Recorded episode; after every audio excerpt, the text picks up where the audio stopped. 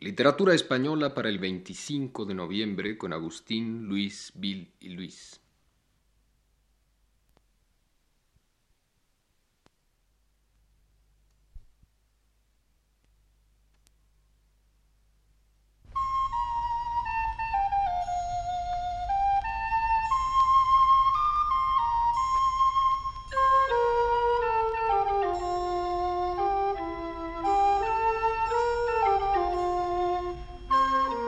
Este es el programa Literatura Española.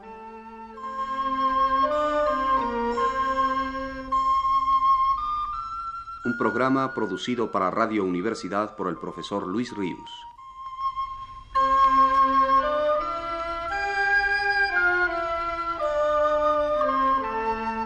El profesor Ríos nos dice en su texto más reciente.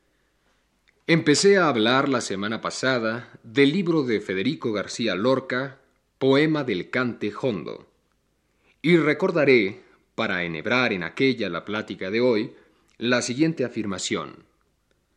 Nos hallamos aquí ante uno de los apoyos temáticos, acentuales y alusivos más importantes y permanentes en la obra de García Lorca. En efecto, el folclore andaluz, su cante y su baile se hallan enriqueciéndola en la más extraña característica de su expresión poética. Desde Becker, entre los poetas contemporáneos, viene fecundando vivamente a la mejor lírica española el contacto de la copla andaluza.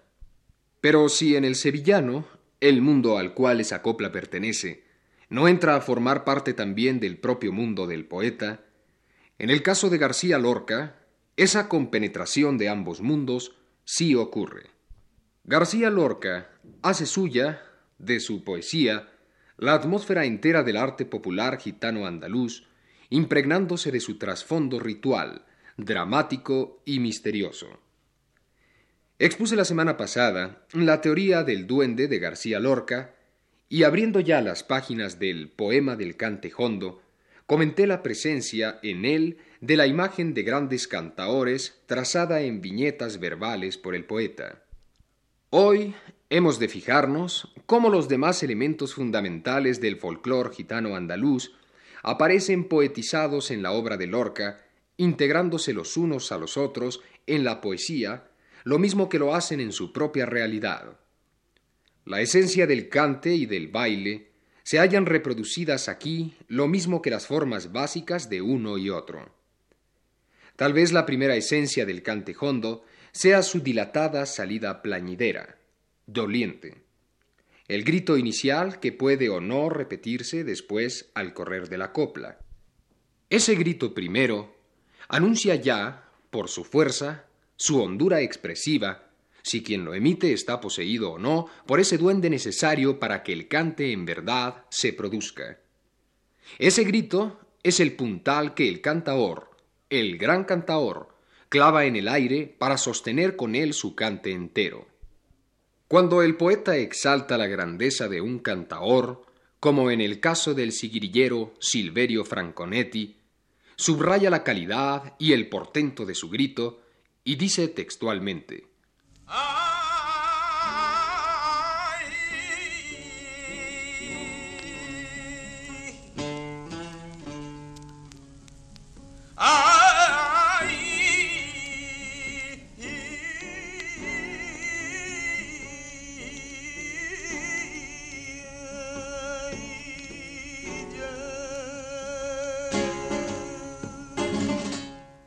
Su grito fue terrible.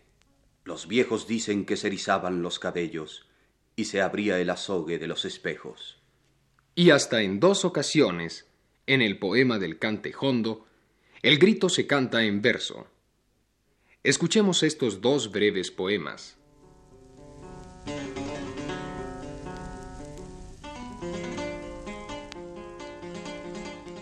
La elipse de un grito va de monte a monte desde los olivos será un arco iris negro sobre la noche azul. ¡Ay! Como un arco de viola el grito ha hecho vibrar largas cuerdas del viento. ¡Ay! Las gentes de las cuevas asoman sus velones. ¡Ay!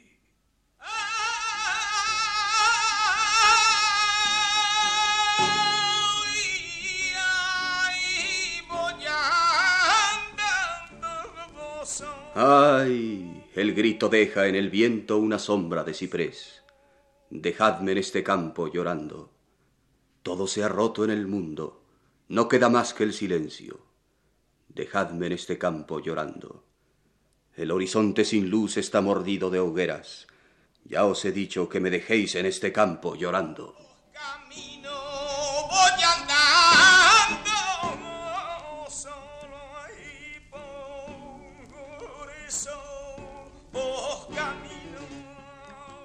Los instrumentos de que se vale el cante y el baile andaluces pasan también a formar parte de la transmutación de ese mundo de música y de imágenes al mundo poético de García Lorca.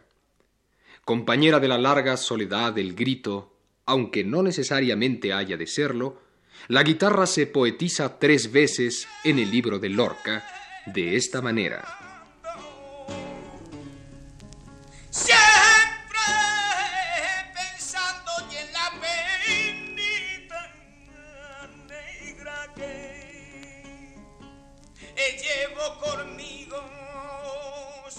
Empieza el llanto de la guitarra. Se rompen las copas de la madrugada. Empieza el llanto de la guitarra. Es inútil callarla, es imposible callarla.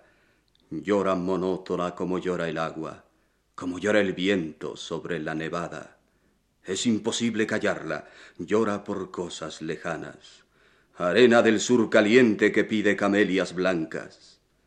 Llora flecha sin blanco, la tarde sin mañana y el primer pájaro muerto sobre la rama.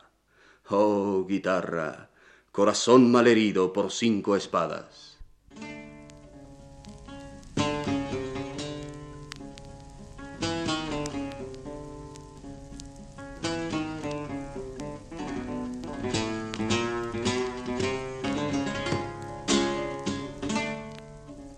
La guitarra hace llorar a los sueños. El sollozo de las almas perdidas se escapa por su boca redonda, y como la tarántula, teje una gran estrella para cazar suspiros que flotan en su negro aljibe de madera.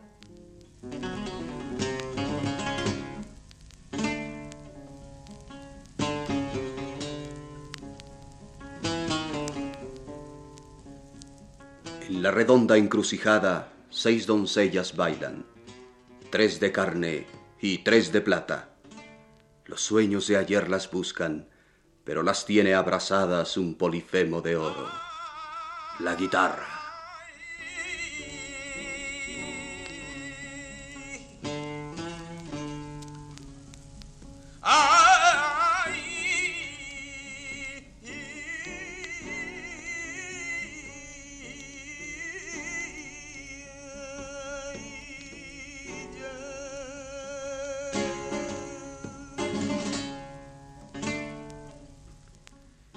En Poema del Cante Jondo se capta también ocasionalmente la esencia de la temática del cante flamenco y más todavía la peculiar manera que la copla tiene de decir el motivo o el tema, cosa que no logra García Lorca imitando la copla andaluza, haciendo él a su vez coplas, sino trasvasando la esencia expresiva de aquella a una forma de otras características y dimensiones.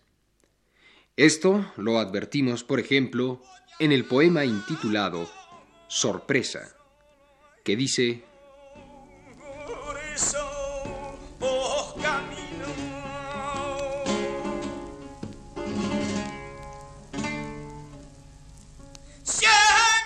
Muerto se quedó en la calle con un puñal en el pecho. No lo conocía nadie. Cómo temblaba el farol, madre, cómo temblaba el farolito de la calle. Era madrugada. Nadie pudo asomarse a sus ojos abiertos al duro aire. Que muerto se quedó en la calle, que con un puñal en el pecho, y que no lo conocía nadie.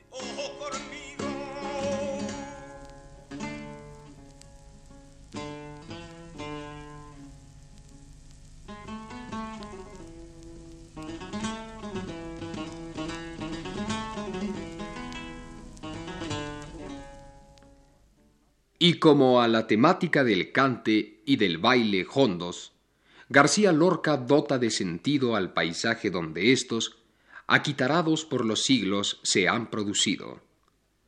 Paisaje natural que se hace en el verso del Lorca, humano e interior, simbolizado todo él en dos plantas sedientas y ariscas, la chumbera y la pita.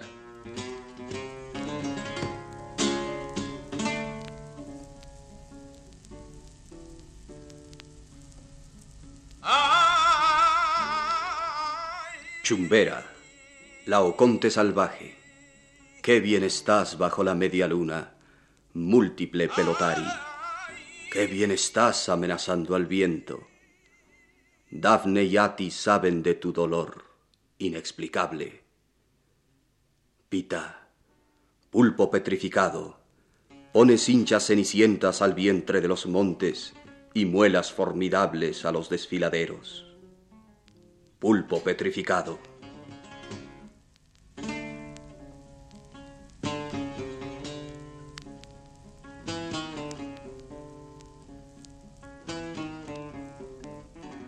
Y junto al paisaje natural, el añadido por los gitanos en las cuevas habitadas y en las casas pobres. El balcón, el candil, colaboran, recreados poéticamente, a reproducir la atmósfera donde la flor del cante y del baile vive. De ese paisaje surgen los sonidos, los ritmos, los compases, los melismas del arte festivo y trágico, pagano y ritual. Que yo no lo creía en ti. Ah, de la cueva salen largos sollozos, lo cárdeno sobre lo rojo.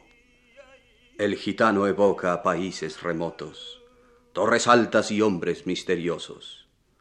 En la voz entrecortada van sus ojos, lo negro sobre lo rojo. Y la cueva encalada tiembla en el oro, lo blanco sobre lo rojo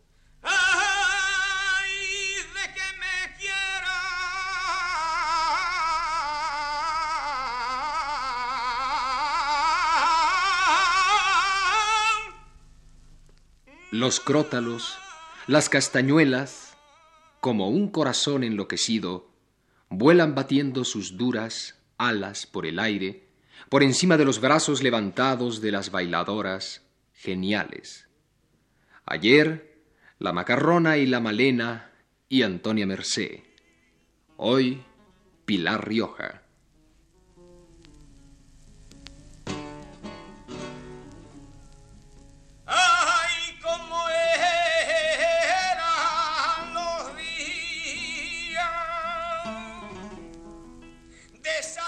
Crótalo, crótalo, crótalo, escarabajo sonoro. En la araña de la mano rizas el aire cálido y te ahogas en tu trino de palo. Crótalo, crótalo, crótalo, escarabajo sonoro.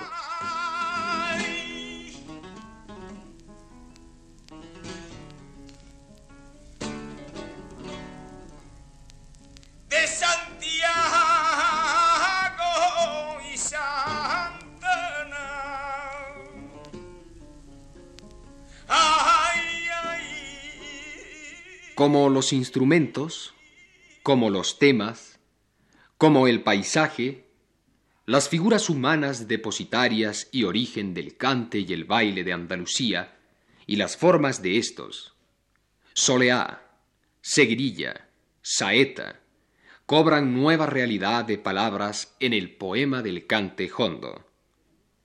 Terminemos esta evocación del libro de García Lorca recordando a dos muchachas cantadas en él por el poeta, La Lola y Amparo.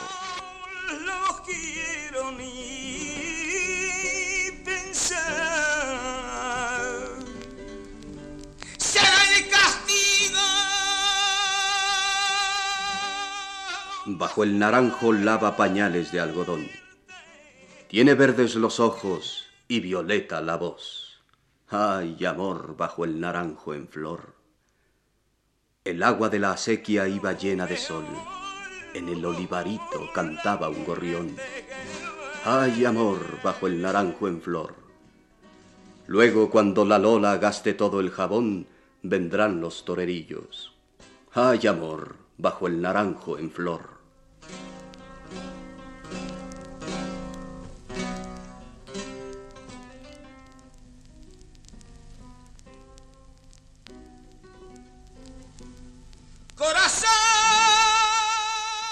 Amparo, que sola estás en tu casa vestida de blanco, Ecuador entre el jazmín y el nardo. Oyes los maravillosos surtidores de tu patio y el débil trino amarillo del canario. Por la tarde ves temblar los cipreses con los pájaros, mientras bordas lentamente letras sobre el cañamazo. Amparo, que sola estás en tu casa vestida de blanco. Amparo, y qué difícil decirte, yo te amo.